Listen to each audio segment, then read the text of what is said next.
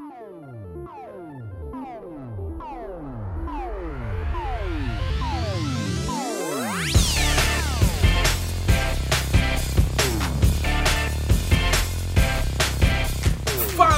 Estamos começando aqui o 45 episódio do A Semana em Jogo, a melhor fonte de informação para você saber o que rolou no mundo dos games nessa semana. Aqui quem fala com vocês é o seu host, Bernardo Dabu, e comigo hoje sempre a gente tem o Felipe Lins. Olá pessoal! E só.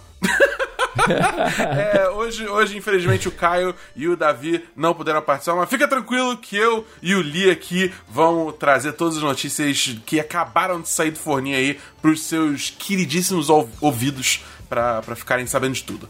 Bom, Falando em ficar sabendo de tudo, fica ligado que hoje a gente vai ter. Em uma semana, canal de cultura pop estreia na TV aberta e já tem o seu primeiro bafafá a glória e a tragédia do lançamento de Cyberpunk 2077. Tocar música protegida por direitos autorais pode dar cadeia? E enfim, o Oscar dos Jogos celebra os destaques do ano. É, meus queridos, essas são as principais manchetes do programa de hoje. Mas antes de cair de cabeça nas notícias, vem cá, você já entrou no nosso grupo do Telegram? Seguinte, quem faz parte do grupo do A Semana em Jogo no Telegram pode ouvir a gravação ao vivo de cada episódio, pode ajudar a gente a mexer na pauta e de quebra ainda corre a chance de ganhar games de graça. E é isso aí, gostou? Acesse o link t.me barra amigos, repetindo t.me amigos e entra, vem fazer parte desse grupo com os melhores amigos do A Semana em Jogo. Repetindo mais uma vez, t.me barra amigos. É isso aí, galera. Tendo feito aí o jabá do nosso grupo Telegram, meu caro e queridíssimo co-host Felipe Lins, me fala como é que foi a sua semana. Cara, uma semana bem bacana. Joguei bastante, né? Eu consegui finalizar o Halo 4. Puta merda. Inclusive, eu até fiquei um pouco o meu hype que eu tava pelo Infinite, ele baixou um pouquinho, porque tipo assim. Balde de água fria, né, cara? Balde de água fria, cara. 343, se eu tinha curtido a ideia de ter uma nova empresa cuidando, que poderia vir algo legal e tal por esse jogo, pelo Halo 4, eu não me empolguei tanto mais assim não. Mas eu devo jogar o 5 ainda. E quem sabe ele melhora os meus ânimos pro Infinite. Mas eu tenho jogado também o Vagrant Story, né? Do PlayStation 1. Já tô beirando aí 17 horas de jogo. Jogo, jogo novo, né? bacana. né? Recém-lançado. É, recém-lançado aí, 1999, por aí. algo aí. logo ali, logo ali. logo ali, logo ali. E assim, essa semana também teve uma notícia muito impactante que foi a compra da Crunchyroll pela Funimation, que é da Sony. Não sei se você chegou a ver essa notícia, eu meu querido. Dabu. É, eu, vi, eu, vi, eu, vi. eu normalmente eu sou contra a, a história de você ter monopólios, né? De você ter uma só empresa que esteja monopolizando tudo. Mas assim, se a gente parar pra pensar e se a gente for é, é na real mesmo, essas empresas elas concorrem com o torrent, então elas têm que correr atrás de oferecer um preço bom, é, um player acessível, uh, tem que ser tudo de boa qualidade, né, para que valha a pena para quem está assinando. A gente ainda não tem nenhuma notícia de como é que vai ficar essa fusão, né, essa, essa aquisição, não sabe se vai haver um aumento de preço, se vai ser só a fusão dos catálogos. Mas fica aí a curiosidade para saber como é que vai ficar. Mas e você, meu querido Dabu? O que, que você tem de destaque nessa semana? O que, que você jogou? O que, que você destacou aí de notícia interessante? Conta aí. Cara, então, eu, eu essa semana eu joguei o jogo do momento, o jogo de sensação Cyberpunk 2077. Eita, é, que é um jogo que a gente vai falar acho que um pouco mais sobre, então não vou me estender muito. Mas essencialmente eu tô jogando no PC e o meu PC é, é, é, é legalzinho, ele não é tipo top de linha estado da arte, mas ele é um PC parrudinho. Então ele tá rodando bem, então a minha experiência tem sido boa, o que eu sei que na verdade foi muita gente, mas a gente vai chegar lá isso mais pra frente lá do episódio. Mas é, até agora eu tô curtindo, mas eu joguei muito pouco. Eu trago nas semanas seguintes é, impressões mais bem fundamentadas desse, desse joguinho. É, além disso, Li, eu vou partir seu coração agora. Ai. Tá? Eu joguei essa semana Sekiro, Shadow Die Twice.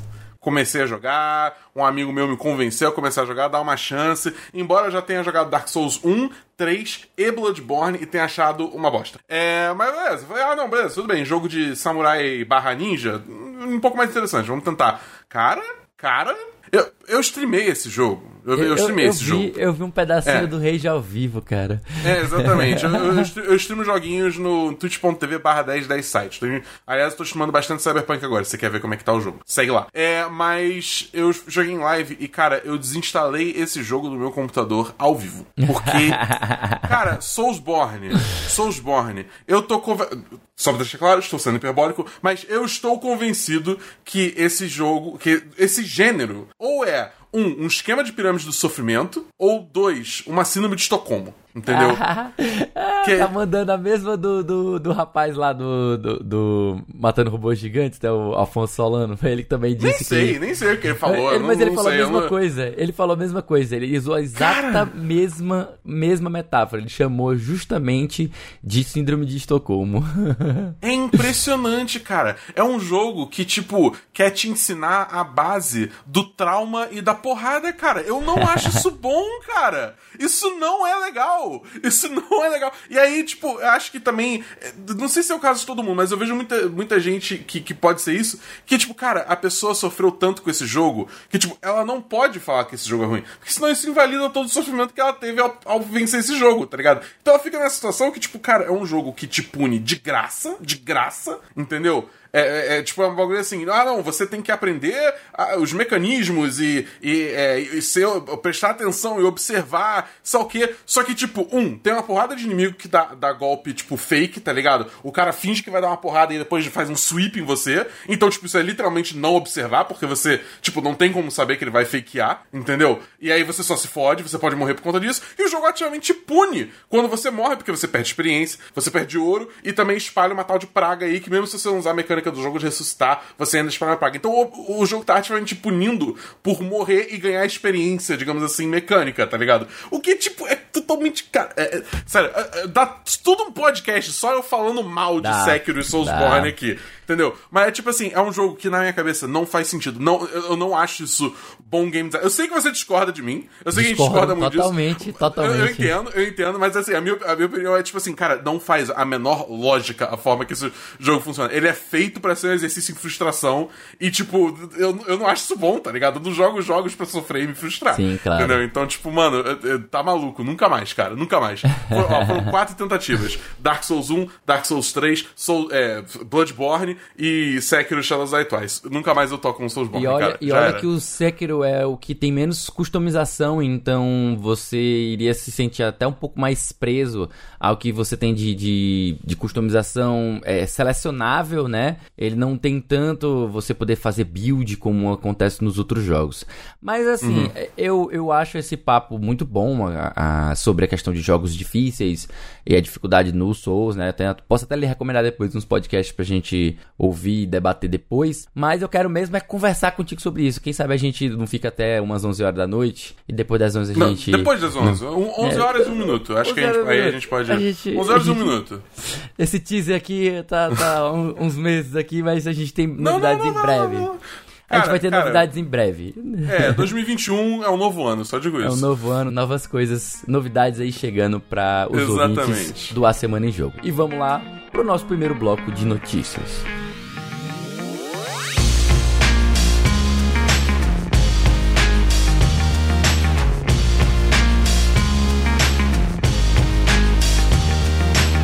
Vamos começar aqui o nosso primeiro bloco de notícias do A Semana em Jogo. Então, Loading estreia com referência à MTV, matéria do Na Telinha, escrito pelo Paulo Pacheco. A Loading TV estreou nesta segunda-feira, dia 7 de dezembro de 2020, às 20h30, no canal 32, em São Paulo, da TV aberta. Mesma sintonia da extinta MTV Brasil, que existiu aí de 1990 até 2013. Caraca, MTV, cara. Que Eu, momento. acho que você, Mas- eu acho que você é uma das poucas pessoas que eu conheço que chama MTV de MTV. Mas segue, segue o baile.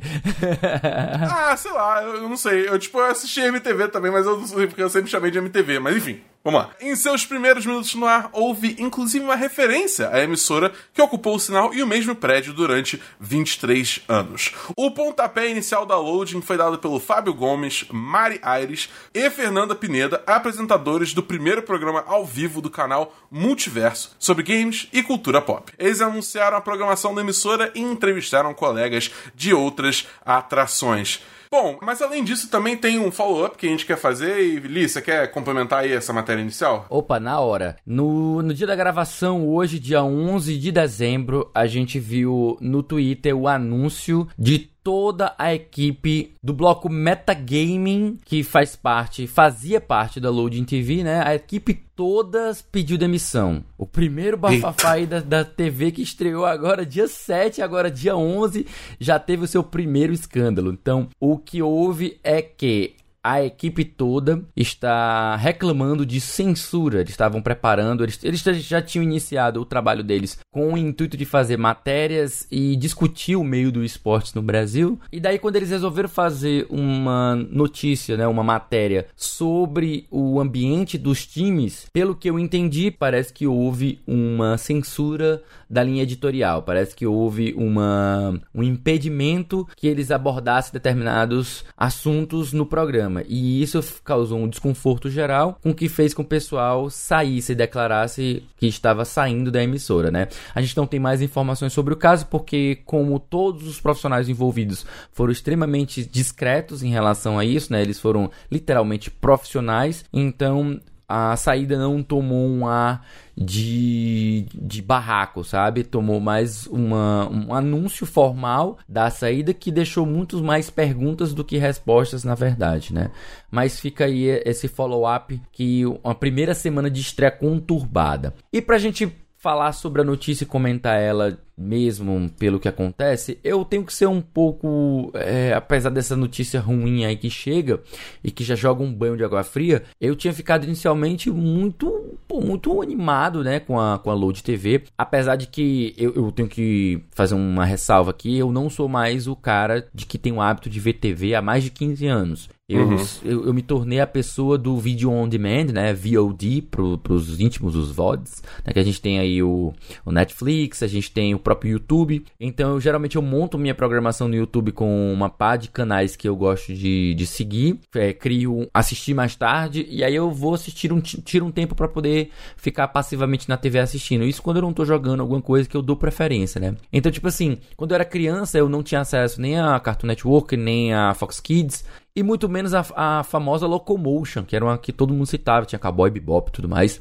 E daí eu não tive acesso, eu não tive esse acesso. E quando teve a notícia da Load, eu fiquei muito feliz pelo, pela a, a molecada que tá aí, que, ia, que vai, né, que vai ter acesso a esse material. A, a Loading, ela fez parceria tanto com a Funimation como com a Crunchyroll, que acabou de ser comprada pela Funimation, né? Uhum. e daí eles vão exibir animes do catálogo da Funimation e da Crunchyroll na programação normal deles, além de outras coisas que eles também estão montando, tanto matérias que tem um caráter jornalístico do nível do, do Fantástico, né? Até a bate-papos com os VJs no, no maior clima da MTV, né? Então fica aí o, o, meu desejo de sucesso, né? Apesar desse contratempo que teve aqui agora, eu espero que a Loading dê certo, apesar desse golpe que ela acaba de, de sofrer. E vamos ver aí como é que vai ser o desenrolar desses assuntos que estão acontecendo aí.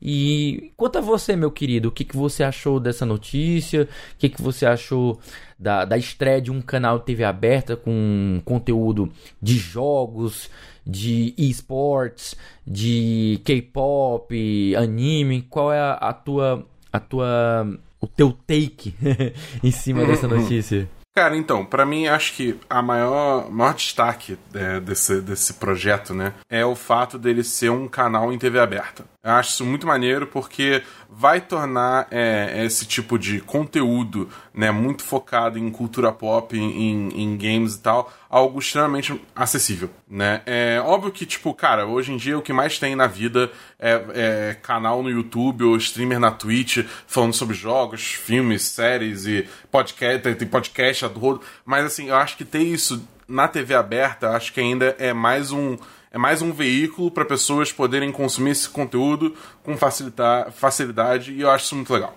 Entendeu? Tipo, eu, eu, acho que essa opção é muito legal. É, eu, pessoalmente, não, não consegui assistir nada essa semana da Loading TV, porque a minha semana, cara, foi um caos. Porque, além desses dois jogos que eu falei que eu joguei, das lives que eu faço e tal, eu também é, tô finalizando o meu, o meu semestre na minha pós. Então, tipo, eu, eu tava completamente sem tempo. então, simplesmente não consegui é, assistir. Eu fico muito triste com essa notícia é, do pessoal do, do Metagaming é, saindo, né? É, por essa questão aí é, com, com a empresa pai, digamos assim. É, enfim, eu, eu, torço muito que, tipo, não exista mais. Se for realmente isso, né? A gente tá aqui, não tem nada, nenhuma fonte oficial, né? Mas se for isso mesmo, da questão de, de conflito de censura de pauta e tal. É, eu torço que isso não se espalhe para os outros programas também, porque é, é, é brabo, né, cara? O programa jornalístico, você ter censura, você compromete totalmente a integridade né, é, e a reputação do, do, do veículo. Então, é, torcendo para tipo esse choque inicial ser o suficiente para seja lá quem for os manda-chuva lá, reparar, tipo, ok, talvez a gente não deva fazer isso de novo. Mas de resto, cara, eu só desejo sucesso. Eu tenho muitos amigos que estão na Loading TV. É, eu sei que eles vão fazer um trabalho sensacional. E eu torço sucesso para eles e que dê muito certo, porque eu acho muito maneira essa iniciativa. Pois muito bem, então a gente vai seguindo com a próxima notícia que a gente tem aqui na pauta de hoje. Que a gente vai falando de lançamento, né? Saindo de lançamento de TV aberta, canal de TV aberta para joguinho, né? Eu sei que você esteve muito ocupado também neste joguinho, meu querido Dabu. Cyberpunk 2077 alcança um milhão de jogadores simultâneos no Steam. Notícia da Tainá Garcia para Nerd Bunker, que eu vou fazer a leitura rápida aqui de um ou dois parágrafos só pra gente contextualizar. Cyberpunk 2077 foi lançado em vários países do mundo na última quarta-feira, dia 9, incluindo o Brasil, e já conseguiu fazer história em um único dia. O título ultrapassou a marca de um milhão de jogadores simultâneos no Steam, o que fez com que se tornasse o maior lançamento de um jogo single player na história da plataforma. O recorde, então, até então, né, era o do Fallout 4, que registrou 472 mil jogadores no lançamento em 2015, menos da metade do que o Cyberpunk conseguiu alcançar. E aí, a gente celebra essa glória que foi esse lançamento estupendo. Definitivamente o Cyberpunk não é um flop.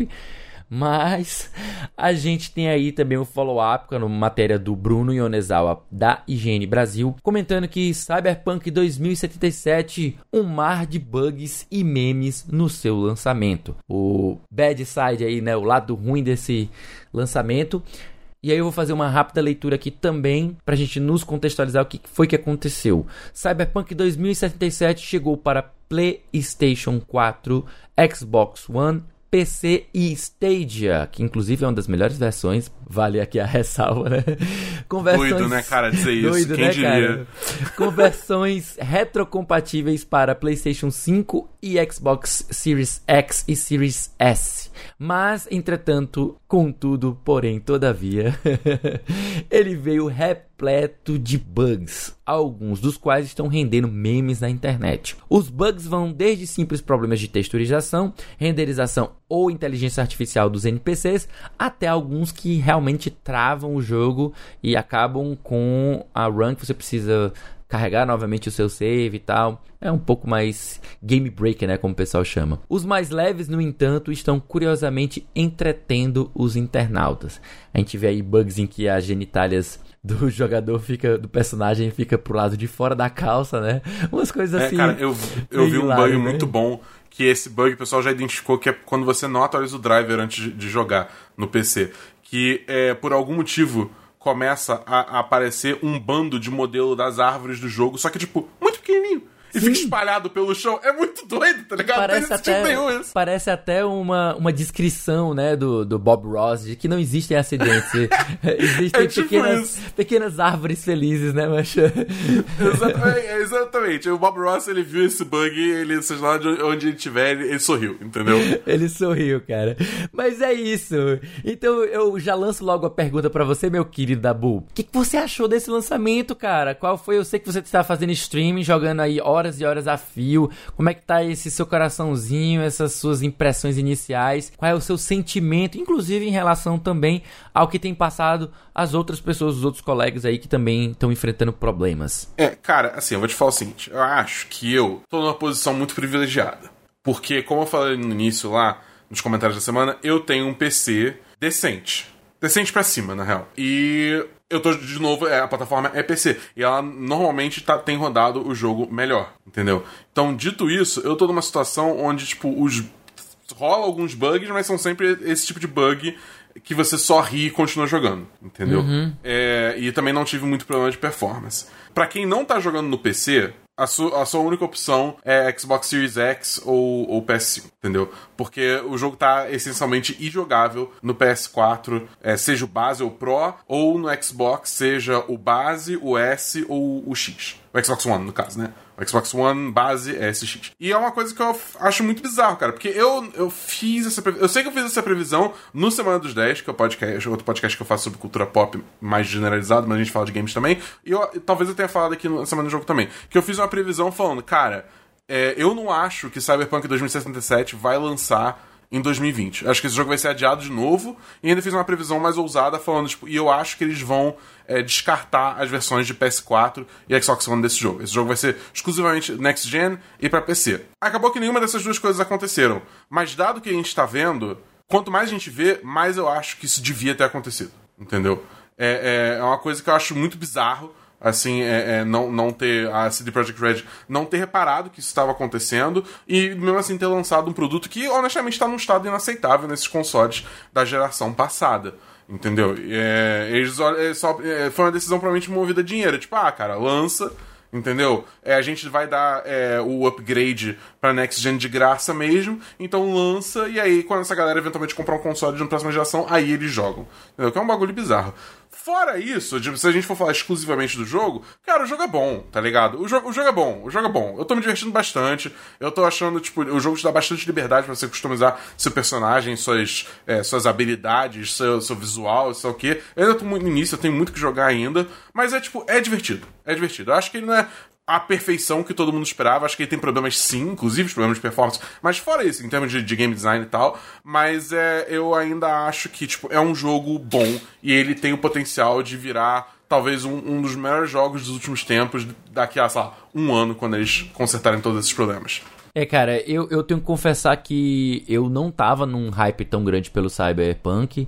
Até porque, tipo assim, eu não sou tão fã do gênero, até mesmo por conta de estética, nem, nem por conta uhum. da parte do, da, da, parte literária. Porque a parte literária, na verdade, é uma das coisas que eu gosto bastante, que tem muita crítica social, tem é, é um gênero carregado de política, mas eu sou meio. Eu, sabe aquela coisa que zumbi em excesso? Eu também acho que muita gente utiliza da temática, da estética, né? Nem a temática, a estética visual de, de cyberpunk, e aí acaba não produzindo obras que ficam mais profundas, que só empresta estética, mas não, não, não explora o gênero. Não que esteja errado, é apenas é uma coisa que eu, que eu coloco aí como crítica. E aí o que acontece é que uh, acho que talvez por não estar tá nesse hype todo que eu não esteja assim tão decepcionado, tão desapontado com a CD Projekt Red. Óbvio que aí eu, eu, eu tenho empatia com os colegas, com até outros produtores de conteúdo que se decepcionaram bastante, estão bem chateados no Twitter. Alguns deles é, compraram no PlayStation 4 porque não pretendem adquirir o PlayStation 5 tão cedo, não tem um PC compatível e se depararam com uma versão praticamente injogável do jogo, com muito, muito bug, muito problema de renderização, a performance realmente muito ruim. E aí a gente é, faz uma ressalva que muita gente estava reclamando das notas que o jogo recebeu da crítica, né? Então a gente para só para a gente refletir duas coisas. Ah, como o Davi tinha levantado e até mesmo a gente tinha comentado no, no episódio passado, ah, ah, muitos produtores de conteúdo ainda não haviam recebido a, cópia de avaliação, né? Então isso levantou uma série de suspeitas do pessoal de que poderia haver uma nova, um novo adiamento do jogo, né? Mas o que na verdade aconteceu é que alguns poucos produtores que receberam no PC, né? a gente tem aí como por exemplo o pessoal do Voxel, que recebeu com antecedência e pôde fazer um review, lançar um review no, no dia do lançamento, né? Eles comentaram que o jogo estava bom e deram notas boas, notas de boa qualidade, porque justamente a CDPR ela escondeu a versão PS4 e Xbox dos próprios reviewers para que eles não não detonassem o jogo e ele já saísse com um estigma negativo no lançamento. Talvez seja por isso que o Davi estava com muita suspeita, é, com o pé atrás com esse lançamento, achando que tinha algo errado, e aí, infelizmente, se confirmou, né? E eu fico aí pra lançando aí uma discussão, né? Um, vou levantar aqui uma bola, que fica mais como uma provocação para todo mundo. Eu, eu, vou fazer uma afirmação aqui, eu quero que ela, ela, ela soe como uma provocação mesmo, certo? É, doem quem doer, você pode discordar, ouvinte fica mais como um, um, convite à reflexão, tá? Eu considero a pré-venda não só um mau hábito. Para mim, a pré-venda ela é literalmente anticonsumidor, certo? A gente tem aí é um hábito que a gente já vem cultivando há muito tempo, a própria indústria tenta é, fomentar a pré-venda e tal, mas na minha opinião ela se transforma, ela acaba se transformando numa espécie de vício cognitivo. Existem até alguns estudos que, que tratam sobre esse assunto de maneira relacionada à psicologia, em que quando a pessoa ela faz uma compra, ela tende a justificar após ela ter comprado. Ela não, não necessariamente ela pensa antes de comprar. Ela compra e depois ela racionaliza sobre o ato que ela fez. Isso acontece com muita gente e de uma forma passiva. Então, é muito comum a gente ver gente passando pano nesse momento agora pra CD Projekt de um negócio que é completamente indefensável, gente. Ah, porque eu uhum. comprei, já investi meu dinheiro e eu já tô com, gastando tempo aqui no jogo. Tem muita gente passando pano e dizendo, ah, eu confio na empresa. Ah, espera aí, daqui a duas semanas já deve estar tá bom. Então, bota uns dois, três meses aí. Ou até o, o final de 2021 tá bom. Relaxa aí que o jogo eventualmente vai ficar bom. Poxa, gente, isso é passar tanto pano para quem deu 250 reais pra, e esperava agora no final do ano se divertir com uma experiência hum, fantástica, que era a promessa do, do, do, do Cyberpunk. Para mim, eu acho um puta desrespeito com essa galera que investiu uma grana pesada, porque os jogos são caros, eles estão caros, estão ficando cada vez mais caros. Então, não passa esse pano não, pelo amor de Deus. A gente sabe que o jogo vai ficar eventualmente bom, mas nesse momento ele tá um desastre e é um, um puta desrespeito com a galera que adquiriu o jogo para jogar neste momento, sabe? Então é isso. Fica aí minha crítica, minha provocação de que pré-venda é um mal. Para mim não, não deveria ser cultivado, deveria ser abolido esse tipo de prática. É, e eu vou falar mais uma coisa também que acho que entra muito um pouco nessa cultura de você, tipo, defender a sua compra, né? Que a gente viu aí, é, principalmente com a jornalista que fez o review da GameSpot, lá, lá fora, né? Ela sofreu muitos ataques, é, ameaças de morte, enfim, por ter dado um 7, um 7 de 10 pra Cyberpunk. Ela começou a ser atacada e recebeu um linchamento virtual conta disso. E o jogo Cara, nem tinha saído. O jogo nem tinha O jogo nem tinha saído. saído. Exato, exatamente. E aí depois também a gente teve um outro caso onde saiu uma matéria na Game Informer, também lá fora, né? Avisando que, que o jogo podia causar casos de epilepsia fotossensível nas pessoas. E aí todo mundo, tipo, é como um aviso mesmo, entendeu? E aí as pessoas, o que, elas fazem? Elas começam a, atacar ódio na pessoa que escreveu essa. na mulher que escreveu essa matéria também, ao ponto de mandar vídeos que podem causar episódios de epilepsia para ela. Propositalmente, né, cara? Propositalmente. É, é muito bizarro, velho. Tipo, chega, cara, chega a níveis. Não. Assim, só para, entendeu? Só para. Se você tá, tá nesse nível, que você tá atacando alguém porque a pessoa não deu uma nota. Cara, ela nem deu uma nota ruim, tá ligado? 7 não é ruim. Não é entendeu? ruim. É tipo, só, só não é, sei lá, o 9 ou 10 que é o que você espera porque você quer justificar sua compra, ou sei lá por quê, entendeu? É tipo, se você é o tipo de pessoa que ataca outras pessoas por conta disso, mano, que você tá. Tipo, para. Tipo, na boa, você precisa parar de jogar videogame. Porque é você tá, perdeu completamente perspectiva. Entendeu? Tem algo, é, é tipo, tem algo tá... muito errado, tem algo muito errado tem na sua vida. Completamente errado. Se você é consumido por videogames a ponto de você, tipo, interagir com outras pessoas que trabalham com isso dessa forma. Entendeu? Entenda, Só... entenda, isso é um sinal, é um, é um sinal. Sua própria mente está lhe dizendo, está lhe informando logo de antemão. Se isso está acontecendo com você ou com alguém que você conhece, isso isso é um sinal que tem algo de muito errado acontecendo na vida da pessoa para que ela esteja tendo de recorrer a esse tipo de atitude. Mas é isso, a Exatamente. gente fica a provocação, assim, quem sabe a gente também tira um, um tempo depois pra gente, sei lá, bater um papo um pouco mais alongado sobre esse assunto. Fica aí para as novidades que a gente tá preparando aí pro ano que vem. E pra gente falando aí de coisas que estão vindo aí, vamos puxar daqui a pouco o nosso segundo bloco.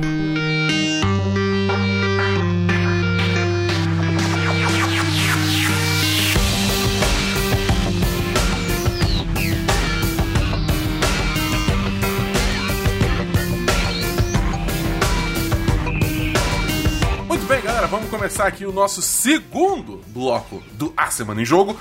Senador norte-americano quer streamers presos devido a DMCA. matéria do Armadura Nerd, escrita por Renan Wakashimazu. Eu espero ter pronunciado certo, se eu pronunciei errado, peço perdão aí pro Renan. Bom, segunda matéria, os streamers da Twitch podem enfrentar pena de prisão quando forem atingidos por várias denúncias de DMCA na plataforma de streaming de propriedade da Amazon. Caso uma proposta do senador Tom Tillis seja aprovada com sucesso no projeto de lei geral do Congresso. O representante da Carolina do Norte acredita que a aplicação da lei deve receber ferramentas eficazes para combater o uso ilegal de direitos autorais. A proposta de streaming criminoso de Tillis recomenda que qualquer streamer ou criador de conteúdo que compartilhe uma música, álbum ou videoclipe não autorizado em um ambiente comercial deve enfrentar um crime doloso com possível pena de prisão. Li eu não, eu, não tô eu não tô acreditando no que eu tô lendo ali. Eu não tô acreditando no que eu tô lendo. Sério Olha, mesmo. Eu, eu, já peço de antemão perdão caso eu pistole, porque esse tipo de notícia me revolta, cara. Não, vai lá então, cara. Pode pistolar. Não, é te sério. Te dou, te dou a liberdade. Vou começar aqui um. Eu vou tentar começar calmo, certo, cara? Vou tentar, vou tentar. Olha, é partindo do meu do meu do meu arcabouço, digamos assim, do meu da minha experiência com direito, então eu diria que é importante a gente distinguir que a atual legislação norte-americana, ela considera o ato como o que eles chamam de dismeanor, é, né, dismeanor, que significa uma algo como se fosse uma contravenção aqui, ou uma contravenção, até mesmo ilícito civil. É um, um uma coisa de pequeno, uma ofensa de pequeno poder ofensivo, né? É, uhum. de, de é um, um crime de pequeno potencial, sabe? Algo nesse sentido. E aí o que acontece é que vem uma proposta esdrúxula como essa, que quer tornar o negócio um crime doloso. Gente, pelo amor de Deus, gente, prender as pessoas, manchar a folha corrida delas por causa de uma música, de um filme. Oi? Oi? Desde quando, gente? Desde quando a dignidade da pessoa, a dignidade, a liberdade Desde quando elas passaram a valer menos do que a propriedade intelectual de empresas? Empresas! Gente, oi, o que, que tá tão errado no mundo, gente? Vocês percebem o nível de absurdo que é essa, essa proposta? É, é, é surreal, cara. É uma lógica completamente doentia, velho. Não, é, é, sério, eu fico, eu fico um pouco realmente revoltado, porque eu não só acho isso de mau gosto, sei lá. Dá vontade de agredir, mano. Dá vontade de agredir, mano. É sério. Não, não, não dá não, mano. Pelo amor de Deus. Isso é loucura. Copyright tá indo longe demais, macho. Se, ó, tu quer saber minha opinião? A gente tá vivendo uma era em que as empresas estão forçando a barra e estão fugindo demais do escopo do direito autoral. O direito autoral, na minha opinião, é para impedir que as pessoas estejam explorando comercialmente algo que pertence a elas. Você tá entendendo? Tipo, a pessoa está utilizando ipsiliteres o material da pessoa, tipo assim, sem alterar nada, e tá lá, é, tô aqui, ó, exibindo filme da Disney e ganhando dinheiro com isso. Eu entendo você derrubar um canal por conta disso, beleza. Mas, velho, gente, a gente tá vendo aí coisa com a Nintendo, velho. Uhum. A Nintendo derrubando vídeos feitos pelos fãs em que eles estão, sei lá, regravando a música e que eles não estão pensando em, em, ganhar dinheiro às custas da Nintendo, mas sim mostrar um trabalho ou se divertir com, com um trabalho, sei lá, demonetiza o negócio, é, sei lá, entra em acordo, faz, faz, faz algum approach diferente, uma abordagem com o fã diferente, cara. Porra, velho. Detonar eu já acho foda. Derrubar um canal, derrubar um conteúdo que a pessoa passou horas e horas e horas editando pra fazer um negócio bacana. Imagina chegar ao cúmulo, o cúmulo de prender a pessoa por causa disso, velho. De prender alguém, de ir pra prisão, ficar lá no meio de, de, de outras pessoas presas por coisas mais ofensivas, mais pesadas por conta de direito empresarial. Ah, velho,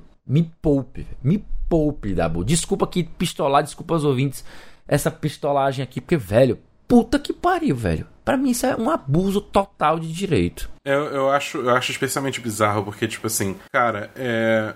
Primeiro, a gente, a gente sabe que a indústria de música é notória por ser muito agressiva na, entre aspas, proteção do conteúdo dela de uma forma que muita gente vê até como arcaico, né? É, é, você não vê as outras indústrias, principalmente de jogos, mas de filme também, TV, protegendo os direitos dela dessa forma, que, que, a indústria de música normalmente faz. E eu acho que isso, no final das contas, acaba sendo um tiro no pé, cara. Porque, tipo, cara, tem muito artista que é pequeno e aí os streamers colocam as músicas deles pra tocar durante as streams. Ou seja, porra, mano, se você tá falando de um ninja botando uma música você tem milhões de pessoas sendo expostas àquela música, entendeu? Ou até se você pegar com comunidades menores, por exemplo, um streamer que eu, que eu sigo, que é o Glad, né? Um streamer de Destiny americano, enfim. Ele botava música nas, nas lives dele. O cara, ele, tipo, corriqueiramente tinha centenas de milhares de pessoas assistindo as lives dele, entendeu? Olha quanta gente tá. tá, tá... E, e, tipo, vários streamers faziam isso, né? Então, tipo, era uma exposição muito grande para artista pequeno, isso era muito bom, né?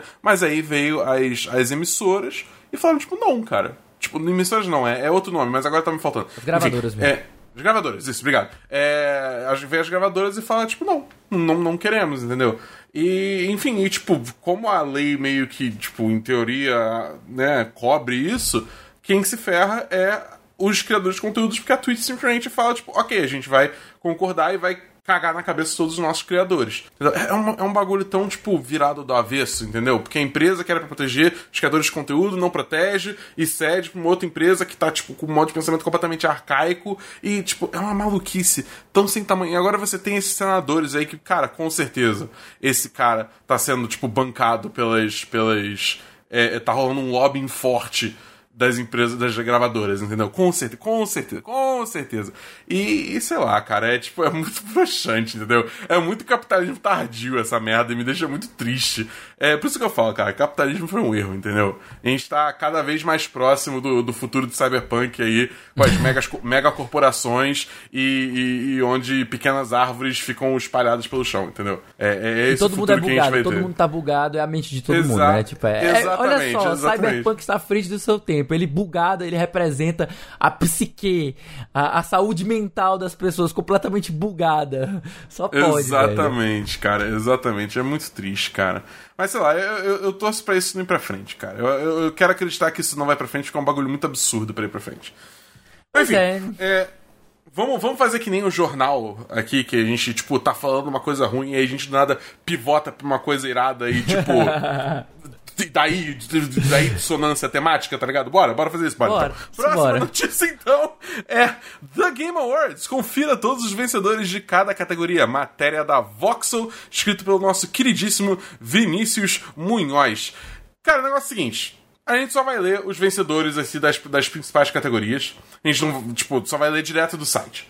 Tá? Então fica, fica aí a informação. A gente agradece a Voxel por ter fe- feito essa, essa agregação aí dos vencedores. É... Agregação? Agregamento? Agre- Enfim. É... Palavras. E vamos lá. Começando. Cara, vamos começar pelo maior, que é justamente o jogo do ano. Né, é, o jogo do ano tipo, tinha vários concorrentes. Esse é o único que eu vou falar também os outros, é, os outros indicados, né? É, a gente tinha Animal Crossing New Horizons, Doom Eternal, Final Fantasy VII Remake, Ghost of Tsushima, Hades e The Last of Us Part 2. E acabou ganhando, como muitos previram, The Last of Us Part 2. É, Era o favorito, né? Pessoalmente, era o favorito, era com certeza o favorito. Pessoalmente, eu achava que Hades devia levar. Eu acho que, no geral, como um pacote, digamos assim, né? Hades é, foi uma experiência melhor, ele é, tentou coisas diferentes, só que. E eu acho que, tipo, ele, pra mim, ele é o melhor jogo do ano. Mas eu super entendo The Last of Us Part 2 ganhar também. Também foi um jogo excelente, apesar das questões de crunch, né? Mas isso aí. É. Enfim, é, tudo bem, era esperado, era esperado já, tanto que ele ganhou vários outros prêmios. E você, Lee, o que que você achava aí? Cara, eu vou começar com a indignação, certo? O Telô. Telô, The Last of Us, Telô, aqui vamos chamar de Telô, né? Michel Telô. Nossa Telô, Senhora. pra mim. Piada Nossa ruim é Senhora. ruim, né, mano?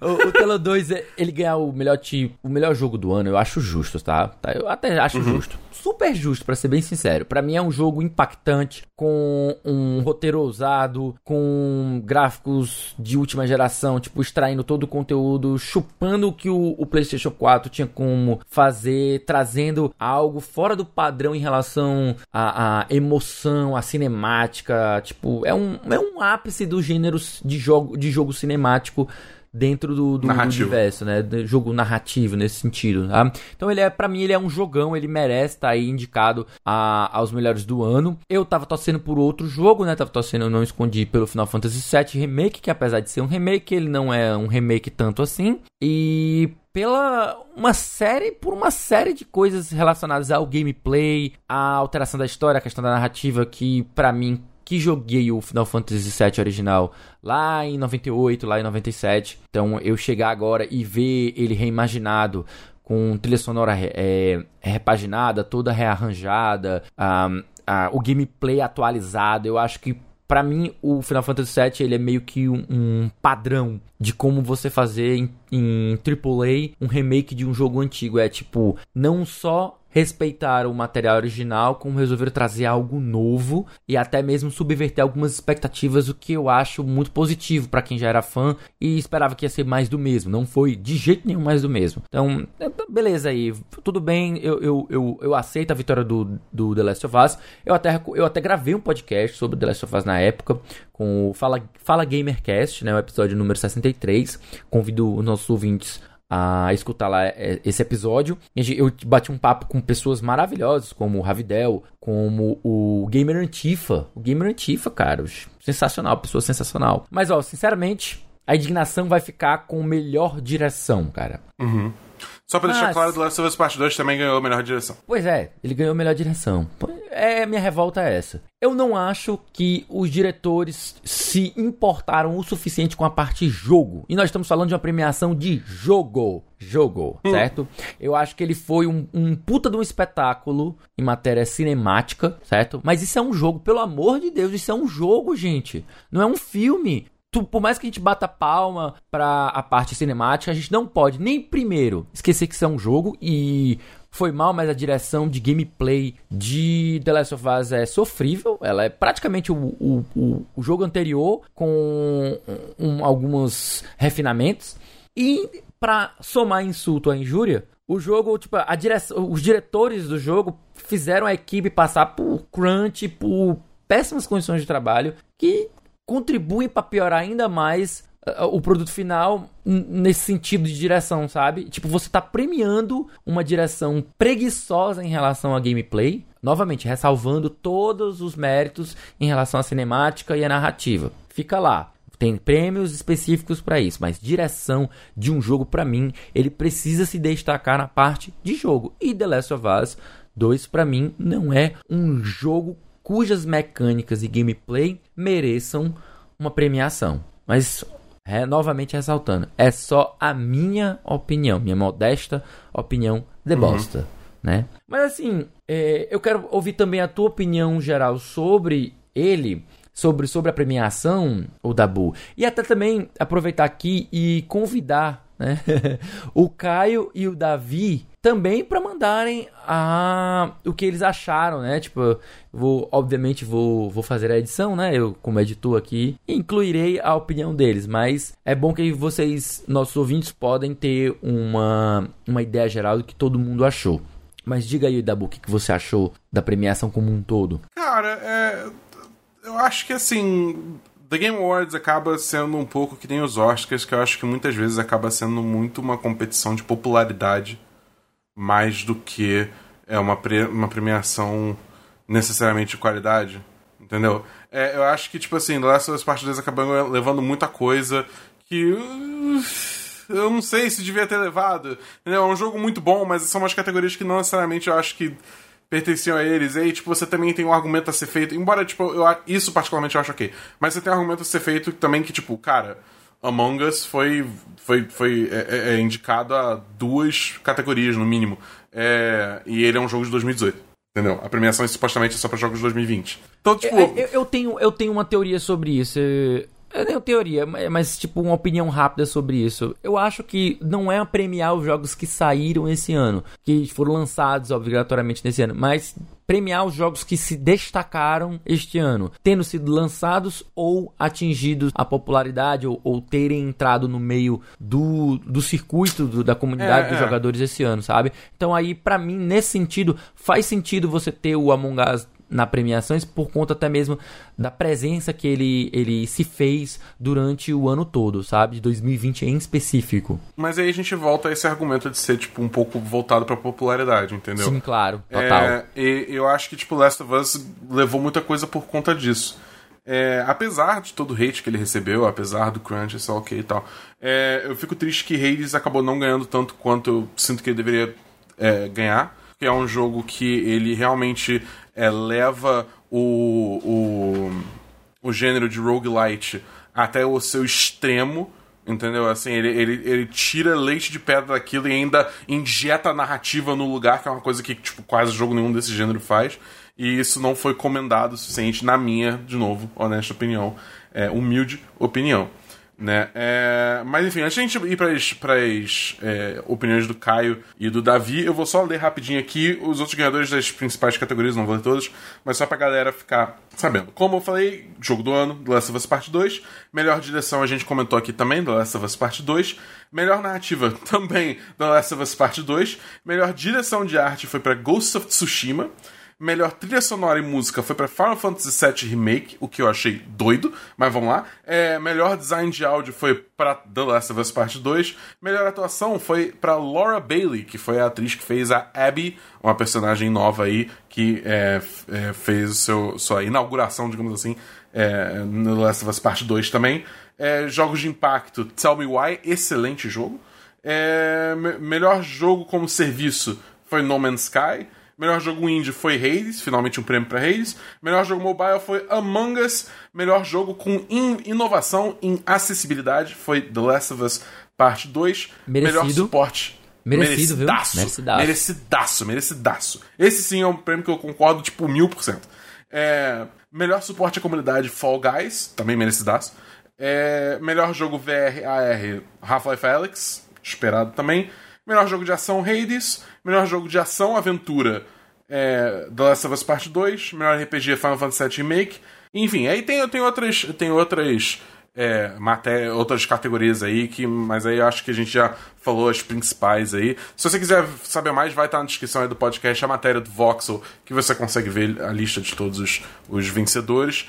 Mas agora vamos ouvir aí do Davi o que, que ele achou dessa premiação. Fala pessoal, tudo bem com vocês? É isso aí, não estou participando dessa edição do A Semana em Jogo, mas trouxe aqui alguns comentários, algumas opiniões minhas, especialmente aí sobre a The Game Awards 2020, né? Evento esse que eu fico cada vez mais feliz de ver acontecendo todo ano, principalmente porque ele é organizado por um dos caras que eu mais admiro na indústria. Sim, Jeff Keighley, esse canadense louro aí que parece o sósia do Luciano Huck, mas que é um cara muito gente boa e um cara que faz um trabalho muito massa em, sei lá, elevar essa noção que a sociedade tem sobre o gamer e que às vezes é rotulado de, um, de uma maneira meio, meio errada, sabe? Meio, meio torpe, né? Quase como se fosse um pejorativo. E o Kili faz exatamente o oposto. Ele eleva, né, essa visão do gamer para a sociedade e, na minha opinião, sempre faz um excelente trabalho. Bom, sobre o evento em si, eu acho que realmente foi meio xoxo, assim, de, de anúncios. Acho que dos vídeos, assim, né, dos World Premieres que apareceram, nenhum ficou muito na minha memória. Acho que aquele jogo do, do Vin Diesel, né? Que na verdade é a continuação de Ark, o MMO. É, não sei nem se é MMORPG, é só um, um, jogo online desses de mundo aberto assim e tal. Ficou na minha memória pela bizarrice da coisa. Mas o que também ficou na minha memória foi, obviamente, né, The Last of Us Part 2 ganhando aí melhor direção e também melhor jogo. E Hades, né? Ganhando também aí alguns, alguns prêmiozinhos, algumas premiações bem bacanas. Genshin Impact, que foi outro jogo que eu também achei muito bacana durante esse ano de 2020 não levou nada. Esperava que tivesse levado alguma coisa, mas enfim, fica aí para o ano que vem. E eu acho que o último ponto assim de destaque do evento para mim foi hum, não relacionado a games necessariamente ou a lançamentos e tal, mas sim em relação ao impacto positivo que os games trazem na sociedade. E eu tô me referindo aí aos quadros, né, as inserções do programa Global Gaming Citizens, eu acho, né?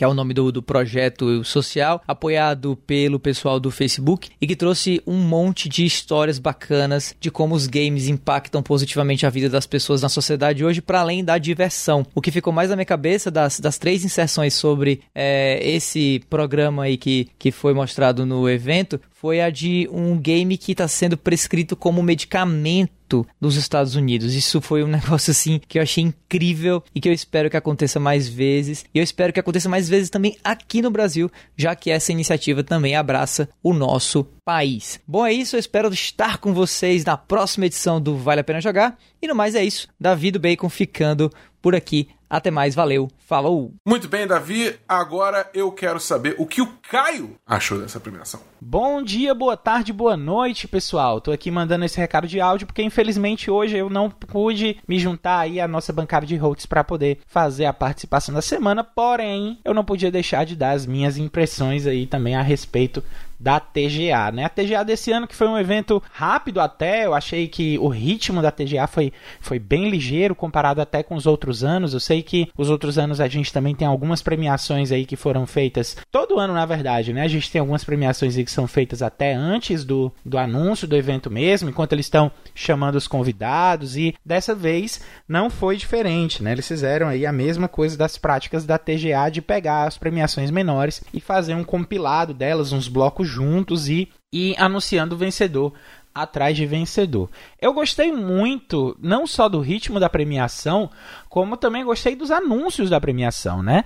Fiquei muito impressionado aí com a volta de Perfect Dark e é muito bom ver que, qual é o jogo que a The Initiative estava fazendo desde o começo e é, é, mais bacana ainda saber que a The Initiative vai ter liberdade de trabalhar com jogos que eram da Rare, né? Então a gente pode esperar aí talvez futuramente um Conkers, essa questão do Perfect Dark, ah, talvez aí Banjo-Kazooie, né? Mas essas marcas que faziam sucesso no Nintendo 64 podem aí voltar a brilhar com tudo também no Xbox, né? E é, teve também aquele bait daquela porta do Silent Hill, mas que na hora eu fiquei, meu Deus, é Silent Hill e não era Silent Hill. Eu fiquei bem decepcionado porque tava todo mundo esperando aí um anúncio de alguma coisa do Kojima. Acabou que o Kojima nem apareceu lá na, na, na TGA, não teve nada, não teve anúncio da Kojima Productions. Então, isso aí o pessoal ficou um pouquinho frustrado, mas é faz parte da, da coisa, né? A gente está mal acostumado de que os rumores e os vazamentos aí da indústria de jogos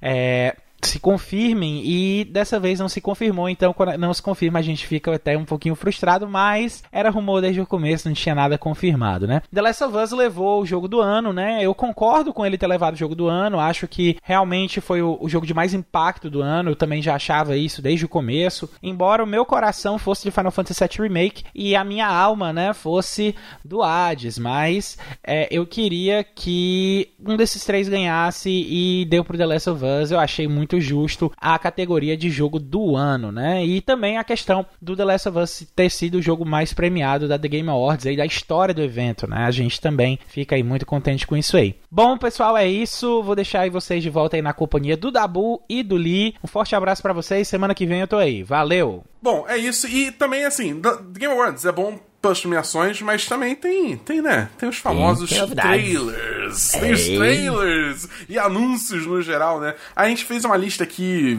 hum, resumida dos principais anúncios da noite, né? Então, Li, a gente tá aqui com bastante tempo de podcast, estamos com um tempo curto. Vamos ver assim, cada um escolhe três coisas para destacar. Certíssimo.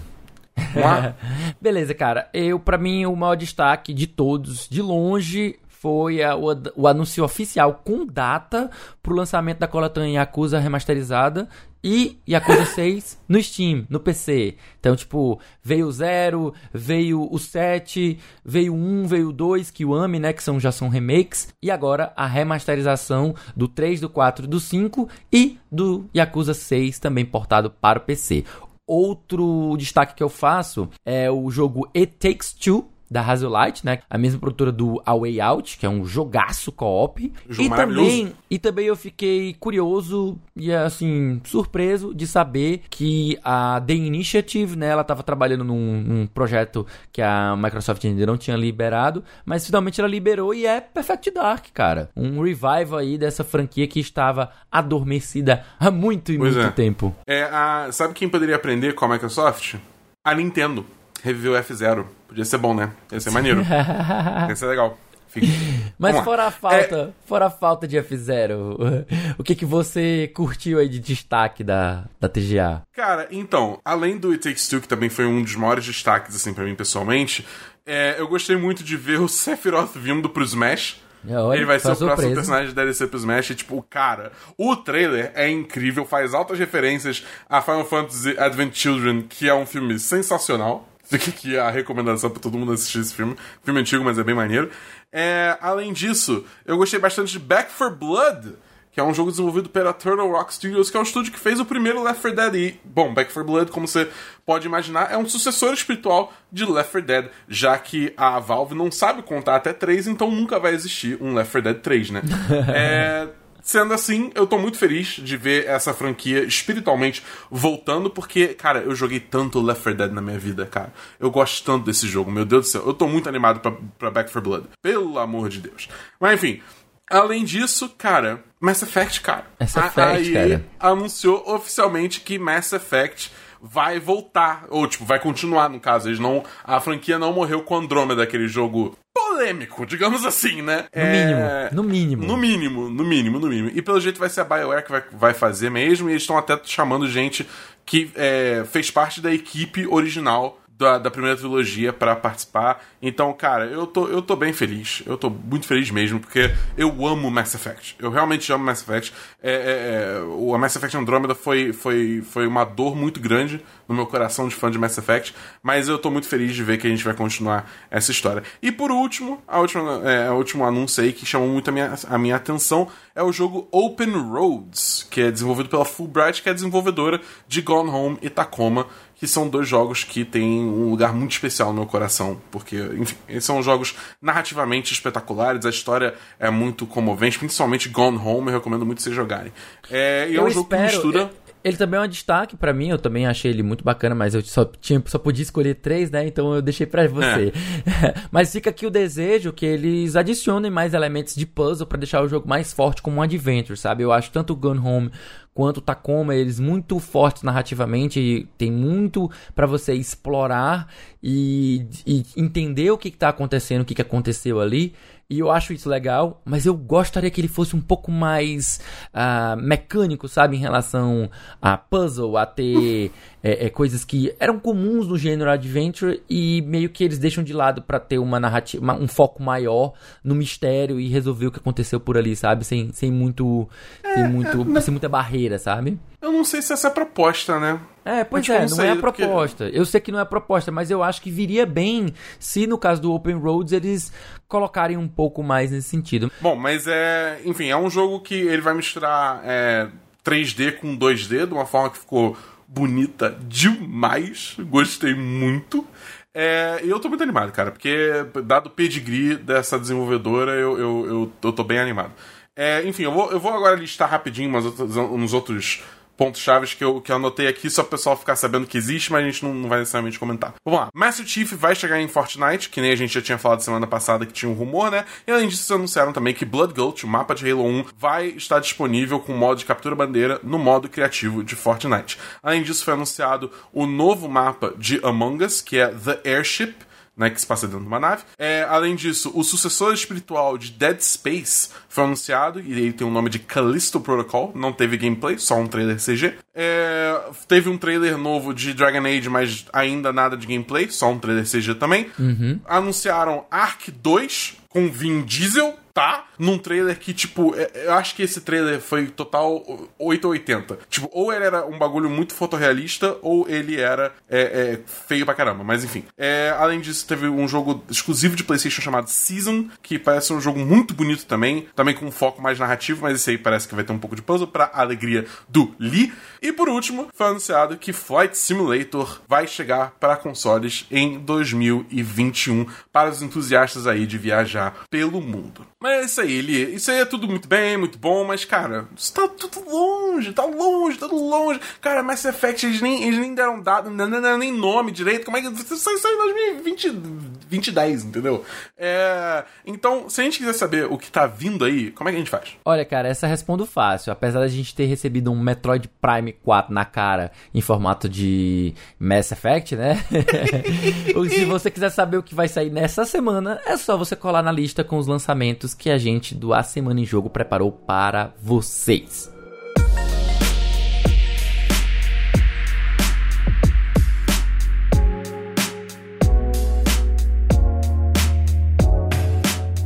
Galera, essa semana não tem muita coisa. A gente tá chegando aí no fim do ano, a gente tá chegando aí no Natal, e aí é nessa hora que realmente os lançamentos começam a dar uma. uma afinada, digamos assim, né? O que vai dizer é que é, essa semana vamos ter o MXGP 2020, no dia 16 de dezembro, pra, que é o jogo de moto, corrida de moto. É, para PlayStation 4, Xbox One, Microsoft Windows, Xbox Series X é, e PlayStation 5. E também teremos o DLC de Nioh 2 The First Samurai, é, chegando aí dia 17 de dezembro para PS4. Uma coisa que ah, eu lembrei agora, por algum motivo no site que a gente normalmente referencia para esses, esses lançamentos não estava lá, mas agora dia 15 também vai lançar o The Kyle Perico Heist, é, a expansão nova de GTA Online. Então, o pessoal aí que está procurando conteúdo novo do GTA para jogar, tem aí essa opção também. Bom, e além dos jogos da semana, o quarteto aqui da Semana em Jogo tem mais um monte de conteúdo para você ficar ligado. Toda sexta-feira tem episódio novo do Vale a Pena Jogar, com o nosso queridão aqui, que não tá aqui, o Davi do Bacon, trazendo uma review de jogo que ele acabou de zerar. Isso mesmo, e toda segunda-feira você escuta o Dabu aqui no A Semana dos 10, um papo entre amigos sobre filmes, séries e jogos assistidos ou jogados durante a semana. Basta você procurar por 10 de 10 no seu agregador de podcasts favorito. Lá no Spotify você encontra um monte de conteúdo produzido pela galera do Cast Potion, o podcast com aquele já conhecido papo catedrático sobre videogames. E por último, uma vez por mês, o Backlog Game Club traz um papo extenso, profundo, saboroso, crocante sobre um jogo novo, projeto pessoal e muito bacana que eu faço na companhia da Kleb Santos e do Joca Ramos, que é conterrâneo do Dabu. Olha, olha só, car cariocas estão dominando a podosfera, cara.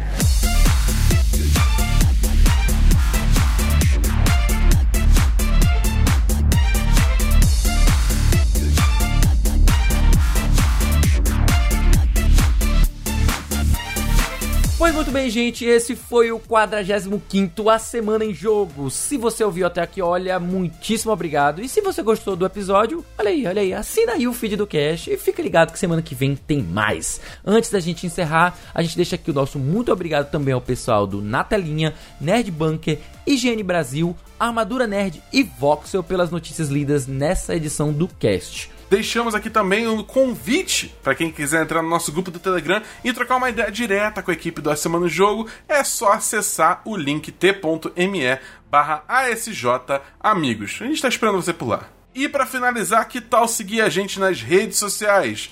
Você me encontra no Twitter no BEDabu. E eu tô no Twitter e no Instagram como arroba. No mais é isso, galera. Meu nome é Bernardo Dabu, cobrindo games de